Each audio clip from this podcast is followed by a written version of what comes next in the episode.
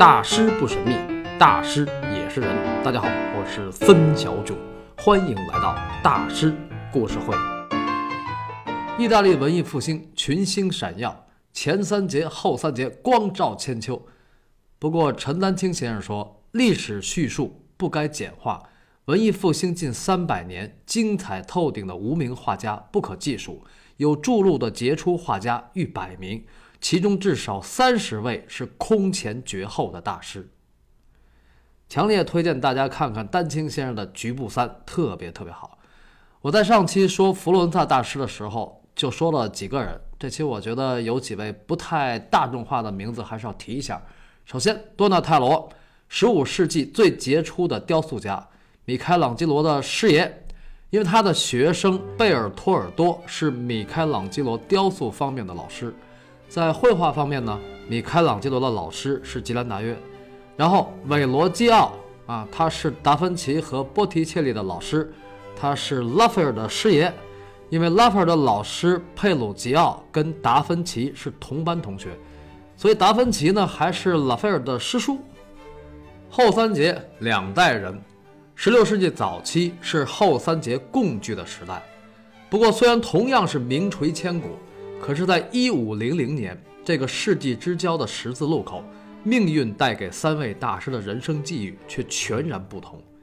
因为世界是年轻人的，青春之所以美好，是因为生命还在生长，所以未来通向远方。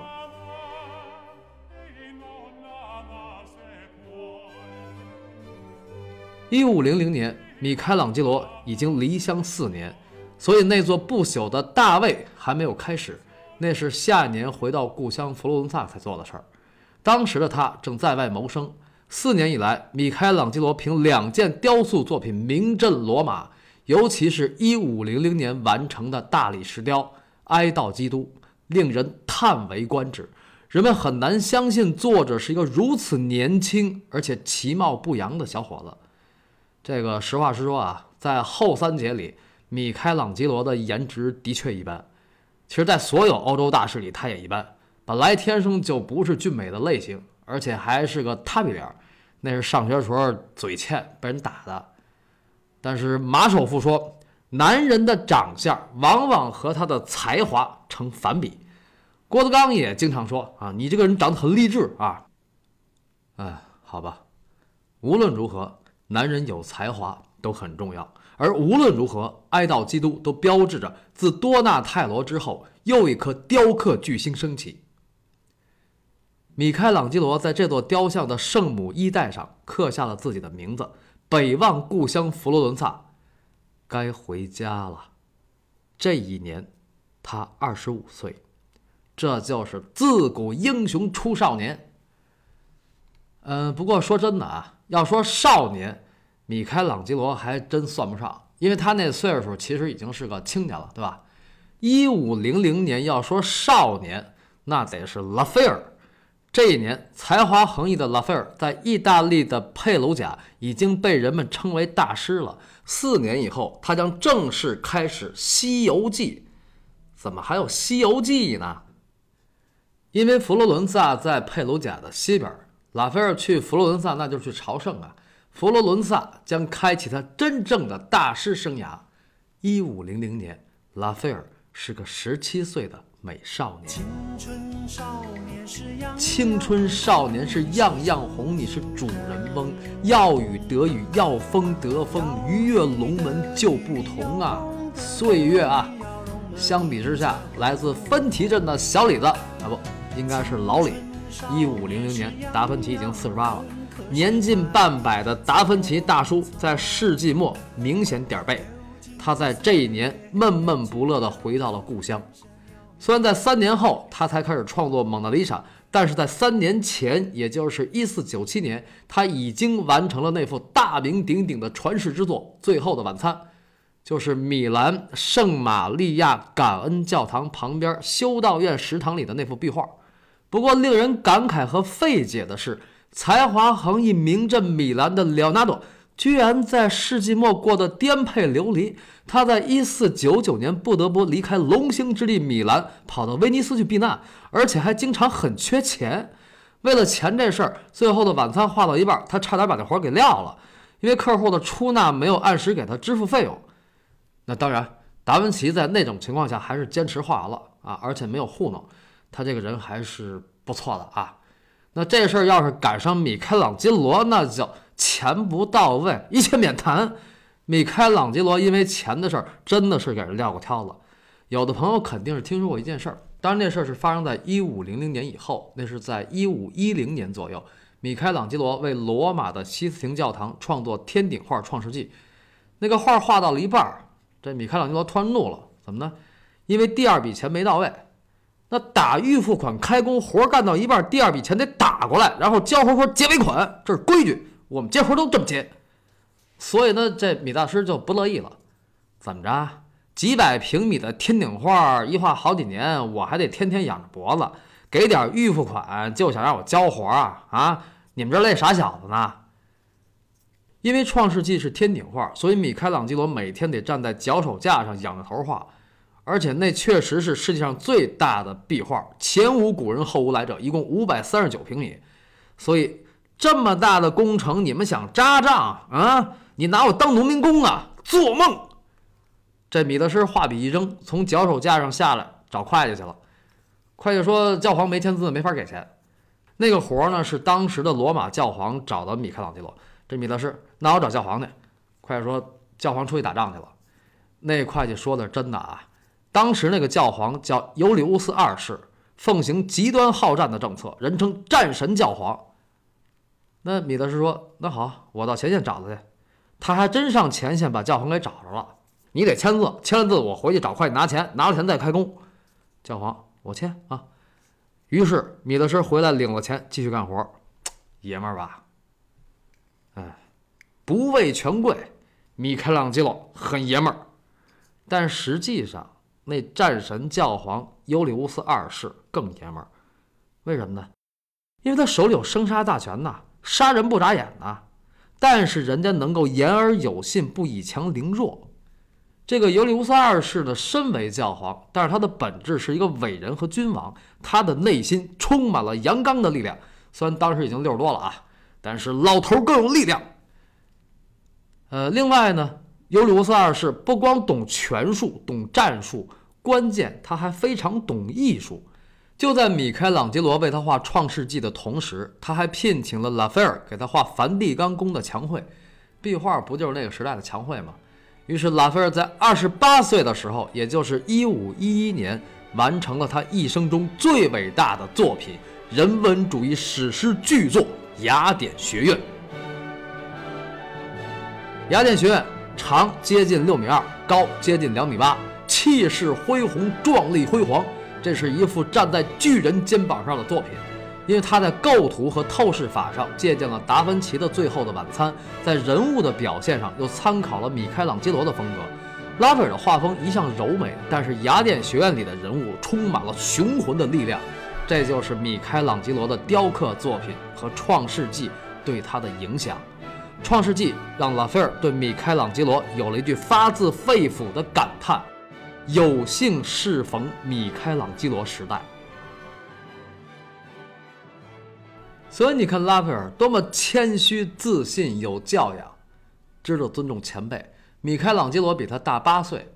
那当然，拉斐尔这么说呢，首先是因为被米开朗基罗的才华所震撼。不过，米开朗基罗对达芬奇就不那样，这个待会儿再说。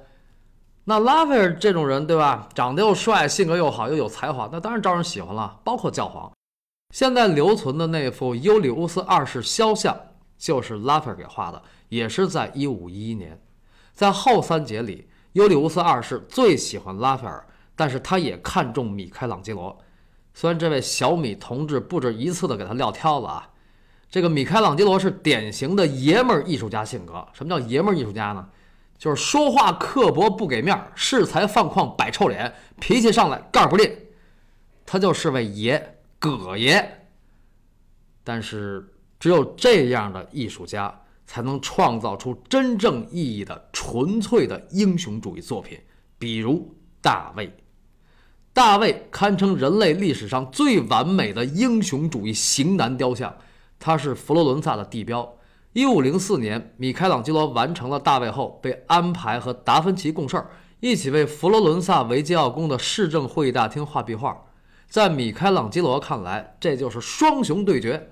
达芬奇比他大二十三岁，而且说话非常非常客气，但是他老挤兑人家。其实我觉得吧，这是他嫉妒达芬奇比他长得帅。不过达芬奇不跟他一般见识，永远保持着绅士风度。达芬奇为什么脾气这么好呢？因为他懂得米开朗基罗的才华，他很爱惜这位年轻人。更重要的是，达芬奇是一个内心真正超然的智者，一个人类历史上绝无仅有的天才，因为他是达芬奇。但是，虽然达芬奇这么好，那么好，性格也好，人品也好，才华还超级超级超级超级牛，但就是流年不顺，晚年不顺，唉，命运呐！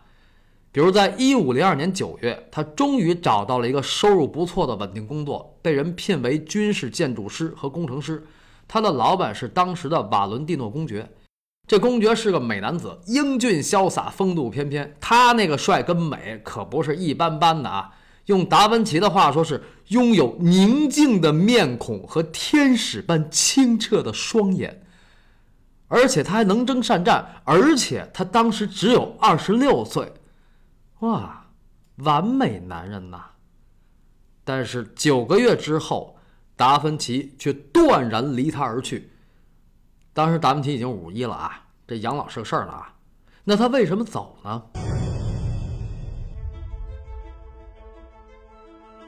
因为那个完美的年轻帅哥，看似天使，实为恶魔，人格超级暗黑，性格非常残忍，手段特别毒辣，外号“毒药公爵”。他的名字叫凯撒·波吉亚。波吉亚，大家还记得吗？波吉亚家族，坎特雷拉，还有印象吗？我在高更系列开始的时候讲过他的千年家底儿，他的母系家族有波吉亚家族血统。波吉亚家族是意大利文艺复兴时期的第二大家族，臭名昭著。第一是美第奇，美名远扬。美第奇家族光照千秋，在15世纪下半期一手打造了文艺复兴的黄金时代，让佛罗伦萨成为意大利文艺复兴的心脏。那波吉亚家族何德何能排在他后边呢？有钱，有权，有背景。波吉亚家族是史上第一个非意大利人的罗马教皇家族。那个恶魔天使男凯撒·波吉亚的亲爹就是当时的罗马教皇亚历山大六世。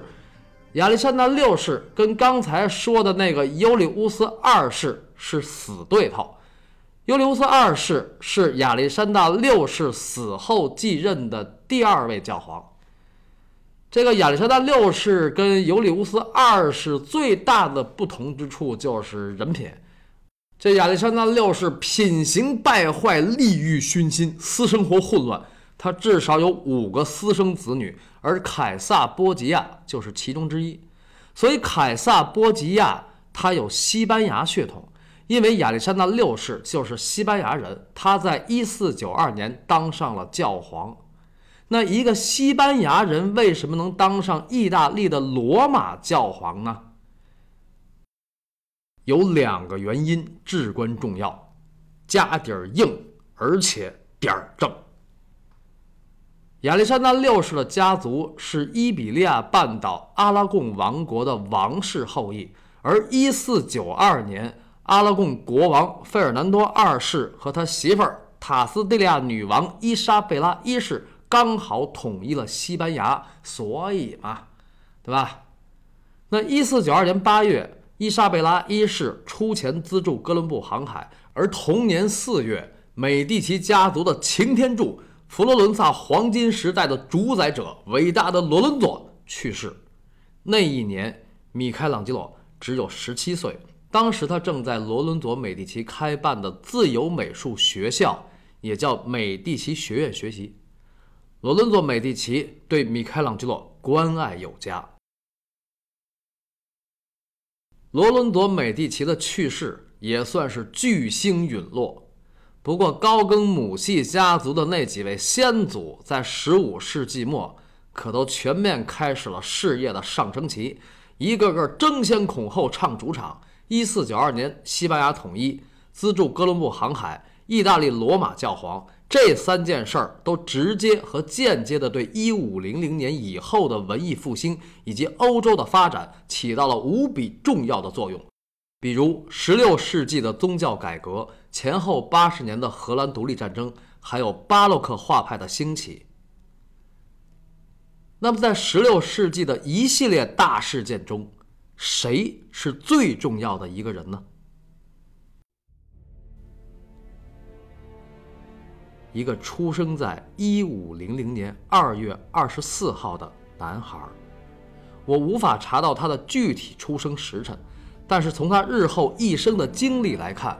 按咱们中国人的说法，这孩子的八字绝对是紫薇入宫，左膀右臂，因为他就是未来十六世纪的欧洲霸主，西班牙哈布斯堡王朝的奠基人，一手缔造了西班牙日不落帝国的卡洛斯一世，他也是高更大师的一位先祖。卡洛斯一世雄才大略，丰功伟绩。领土甚多，疆域甚广，但是我要说的不是这个，我是对他出生的那个地方特别感兴趣，因为那个地方从欧洲美术史的角度来看，绝对绝对绝对意义非凡，而且还隐隐约约的跟三个半世纪以后的梵高有点关系。那么那个地方是哪儿呢？还有呢？作为欧洲十六世纪的霸主。卡洛斯一世对世界和历史的影响自不必说，但是他有一件事儿的结果却切切实实的影响到了几百年后的高更，而且还是在高更小的时候。那么这件事儿又是什么呢？请听下集：油画的诞生与祖孙风头大航海。